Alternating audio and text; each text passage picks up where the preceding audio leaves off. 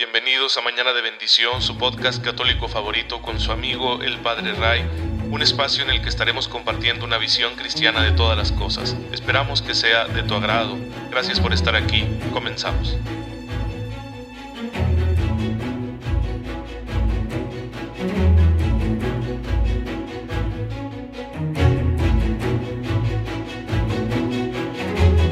Sábado, queridos hermanos. Bienvenidos a su podcast católico favorito, Mañana de Bendición.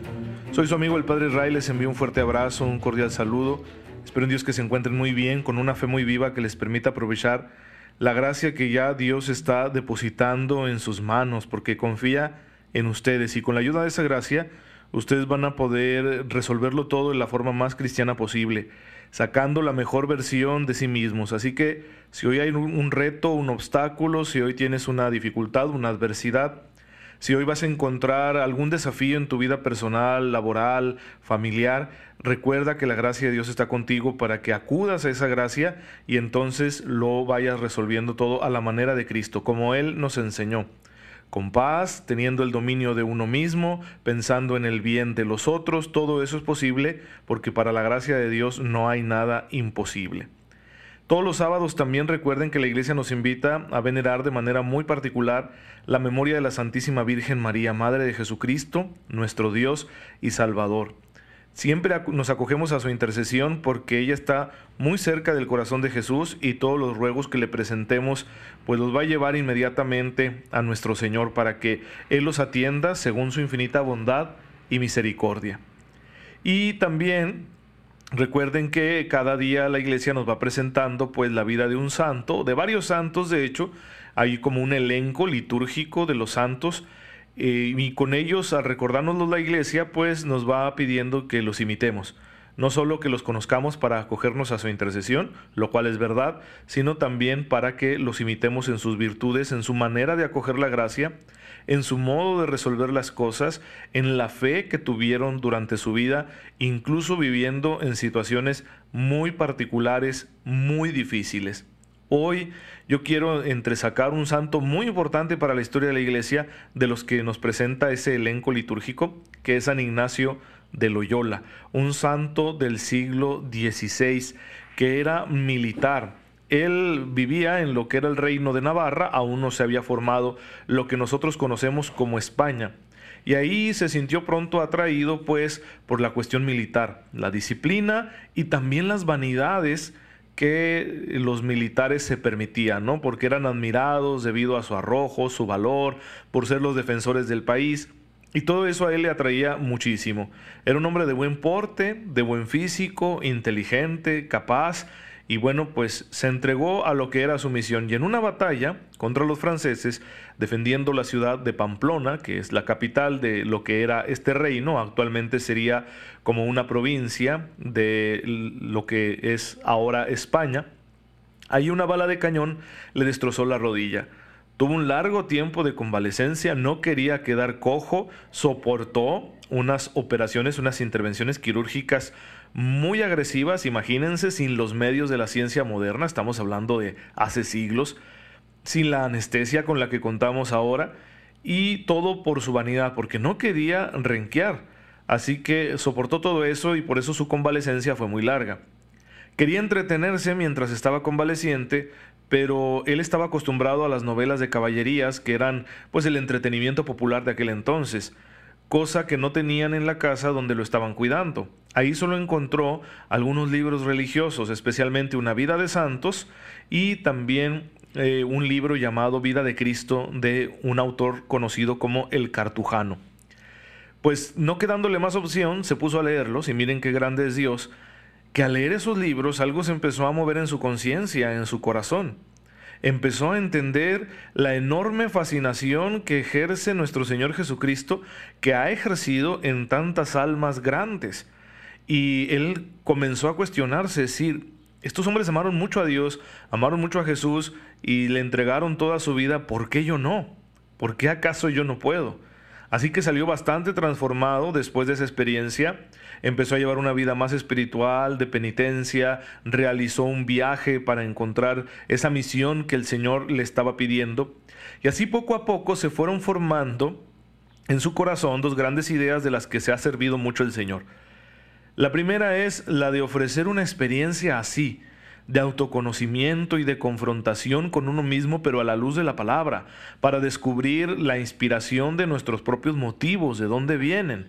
A Él le debemos esas reglas tan conocidas del discernimiento de espíritus, donde uno tiene que preguntarse si alguna idea se le ha metido en la cabeza, pues ver si viene de Dios, o si viene de uno mismo, o si viene del espíritu del mal, de Satanás y una enseñanza muy sabia que le ha permitido y le sigue permitiendo a muchas almas pues realizar un sano discernimiento dentro del desarrollo de su vida cristiana. Y así fue, fueron conformándose los ejercicios espirituales. Una experiencia de verdad muy buena para acercarse al Señor y que hasta nuestras fechas sigue siendo popular y sigue siendo muy eficaz. También se fue formando otra idea, la de encontrar compañía. Es decir, con la experiencia militar que él tenía, él sabía bien que un combate a solas es un combate perdido. Cuando combates en compañía, la compañía es una unidad militar muy antigua, pues entonces tú puedes realizar un combate mejor porque no vas solo, vas acompañado. Así que se le metió en su cabeza la idea de crear una compañía para Jesús. De ahí surgirían los sacerdotes jesuitas, así los conocemos actualmente, la Compañía de Jesús, que ha realizado a lo largo de estos siglos grandes obras de evangelización, de educación, de defensa de los derechos humanos, de teología, etc. Gran obra hizo San Ignacio de Loyola, pues tuvo esa fe y esa honestidad consigo mismo para preguntarse a ver hacia dónde estoy llevando mi vida. ¿Estoy haciendo lo correcto o no? Eso lo llevó al encuentro con el Señor y el encuentro con el Señor lo condujo a su vocación, que fue la de crear estas dos grandes realidades que han sido una bendición para la iglesia, la compañía de Jesús y los ejercicios espirituales. Ya siendo un hombre entregado a estas tareas, todavía tuvo dificultades y sufrimientos, pero ya su compromiso con el Señor era inquebrantable y eso le permitía superar cualquier adversidad. Pues acojámonos hoy a la intercesión de este gran santo para que el Señor nos ayude a discernir y descubrir también nuestra propia misión y entregarnos a ella, ofreciéndole a Jesús todo lo nuestro, porque nos ha creado para que demos honra y gloria al Padre con nuestra manera de vivir, no para entregarnos a una satisfacción egoísta. Que San Ignacio nos ayude con su intercesión y que el Señor nos permita seguir su ejemplo aquí en esta vida terrenal. Y claro, pues él fue un gran enamorado de Cristo, alguien que conocía muy bien al Señor, y es lo que estamos intentando nosotros ahora en este podcast, siguiendo unos pasos muy sencillos, muy humildes, a través de distintas obras que están a nuestro alcance, para hacer lo que yo he querido llamar un breve curso de Cristología. Ya tenemos tres episodios hablando de esto y gracias a Dios hemos respondido algunas preguntas. Respondimos a la pregunta de por qué no basta la Biblia para conocer a Jesús. La respuesta que dimos fue que porque la relación de la iglesia con Jesús es una relación nupcial. La iglesia es una, como una esposa que va conociendo progresivamente a su esposo mientras dura el matrimonio.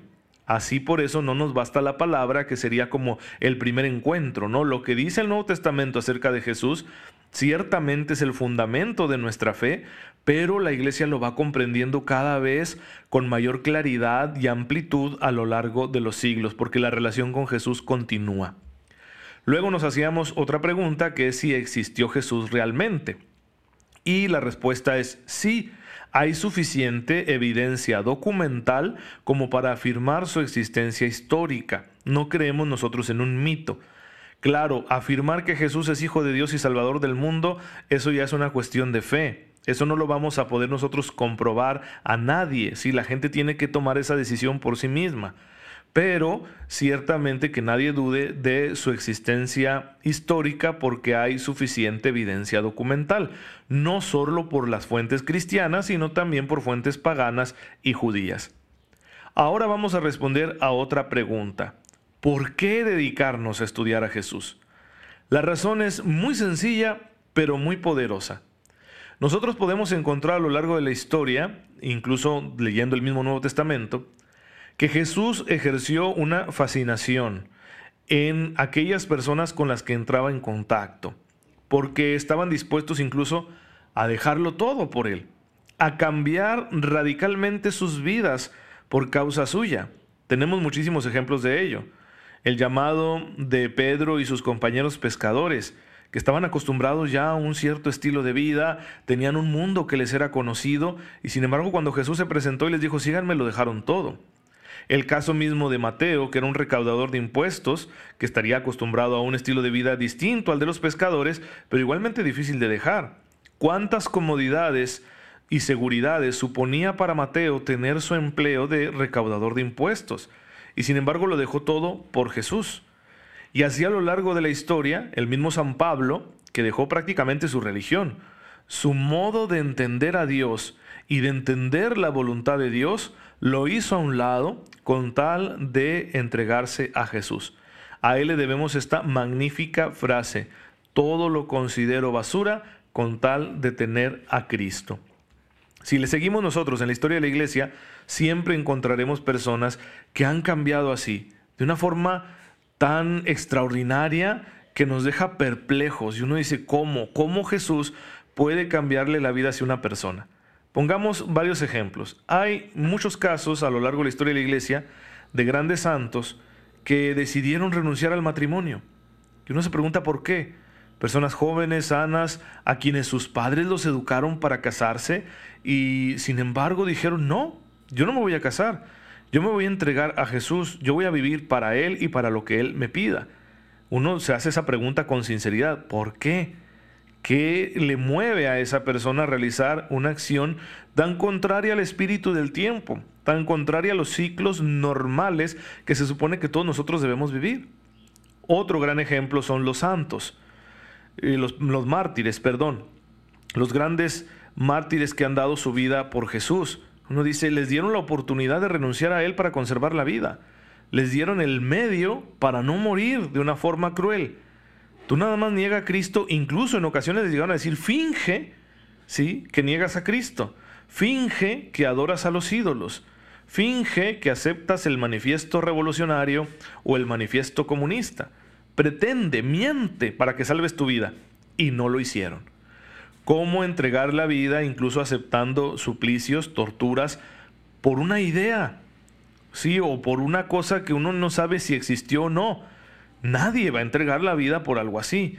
Solo la podemos entregar, dirá el mismo San Pablo, por una persona muy buena o francamente por, por Dios, por el Dios encarnado, el Dios que se ha hecho hombre y que ha venido a redimirnos. Y, y ese es Jesús en esencia. Así que los mártires, al dar su vida por Cristo, nos mandan un mensaje muy poderoso. Decir, ¿quién es este? Que hay tantos que están dispuestos a morir por él. Y también podemos verlo en aquellos que se han entregado a los más pobres, a los más sencillos, a los necesitados. Gente muy buena, muy capaz, que podría buscar pues realizar sus propios proyectos y que lo ha dejado todo para estar con aquellos a quienes nadie quiere, con los marginados, con aquellos de los que nadie se preocupa, con los explotados, los oprimidos, y hay grandes, grandes ejemplos de estas almas de mucha caridad en la Iglesia Católica, desde siempre los ha habido. Gente que se dedica a auxiliar a quienes no poseen nada en esta tierra, a amar a los que nadie ama en este mundo. Solo una gran figura que enamora el corazón puede atraer a las personas a estos estilos de vida. Y esa es la razón por la cual nosotros nos preguntamos, acerca de Jesús. Eso es lo que nos hace decir, vale la pena investigar la vida de este hombre, de este ser humano, de que nosotros como creyentes sabemos que es Dios, pero incluso uno creyente podría sentirse atraído por estos rasgos de la persona de Jesús y empezar a estudiarlos. Así que por eso vale la pena, porque también nosotros nos sentimos fascinados por Él. Y quizá en el fondo de nuestro corazón quisiéramos seguirlo como los grandes santos como San Ignacio de Loyola, o como San Francisco de Asís, o como Santo Tomás de Aquino, o como San Agustín, o como la Santa Madre Teresa de Calcuta, o como San José María de Yermo y Parres, que fue un hombre dedicado a la caridad con los más pobres, un santo sacerdote mexicano, o como los santos mártires, o como tantas almas que quizá nosotros hemos conocido alguna y que aman mucho al Señor y se sienten muy felices a su lado. Es algo que a todos nos puede atraer muchísimo y hace que valga la pena dedicarnos a un estudio de Cristo.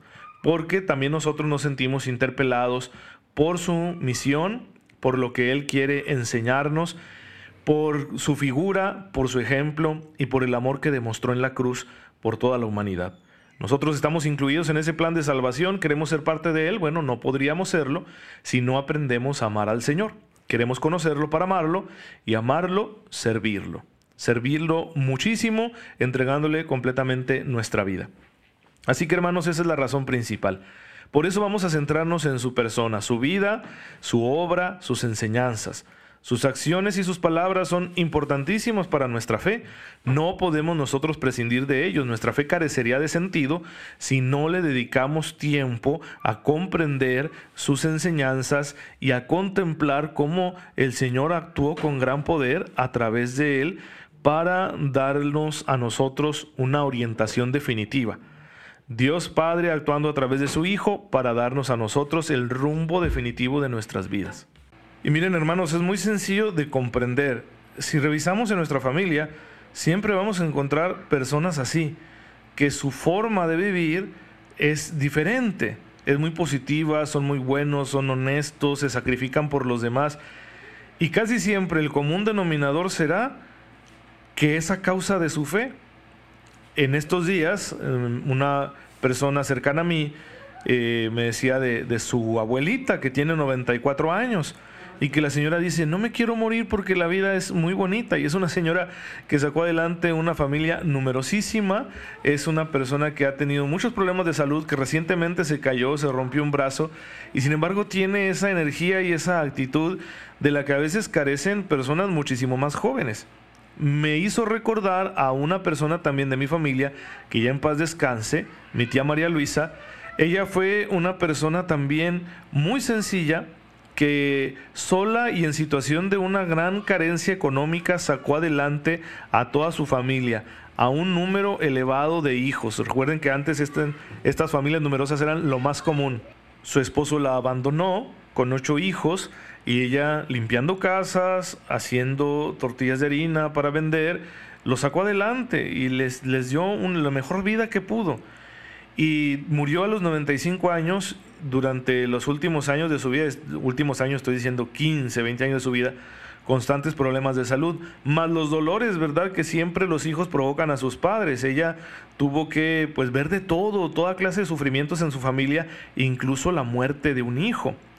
Cuántas cosas tan duras, pero eran personas que no se echaban para atrás. Mi tía María Luisa no se echaba para atrás. Al contrario, era como la psicóloga de la familia, todos íbamos con ella para que mm, desahogarnos de nuestras penas y ella siempre nos iba a hablar de Dios. Siempre su consuelo era decir, bendito sea Dios. Tú le contabas algo malo, algo bueno y era su respuesta, pero te lo transmitía, no lo decía de los dientes para afuera y uno salía tan contento de haber hablado con ella. Por eso les digo, siempre en nuestras familias están estas personas que uno dice, ¿qué es lo que comen? Pues comen a Cristo. Esa es la diferencia están tan entregados, tan conectados con Jesús, que les hace una diferencia verdaderamente al vivir de una forma distinta. Por eso les digo, Jesús ejerce esta fascinación, la ha ejercido siempre, y nosotros queremos ser parte de ese gran ejército, de esa muchedumbre de hombres y mujeres de todos los tiempos y de todas las condiciones que se han dejado fascinar por su figura y que pues están ahora reinando con él en el cielo, en la gloria, superaron la prueba, vencieron en el combate de la fe. Ahora ya no los va a alcanzar ningún tormento y van a quedarse ahí con el Señor, sintiendo su amor para siempre, por la eternidad. Si tú y yo queremos estar ahí, pues el camino es conocer a Cristo, para amarlo, que le ejerza esa misma fascinación en nosotros, que nos haga relativizar todas las cosas para poder entregarnos a su voluntad y que en ello encontremos su felicidad. Así que la respuesta de por qué nos dedicamos a conocer el misterio de Cristo es por la fascinación que ejerce en tantas personas, que nos hace preguntarnos, igual que San Ignacio de Loyola, ¿por qué yo no? Si ellos pudieron, ¿por qué yo no?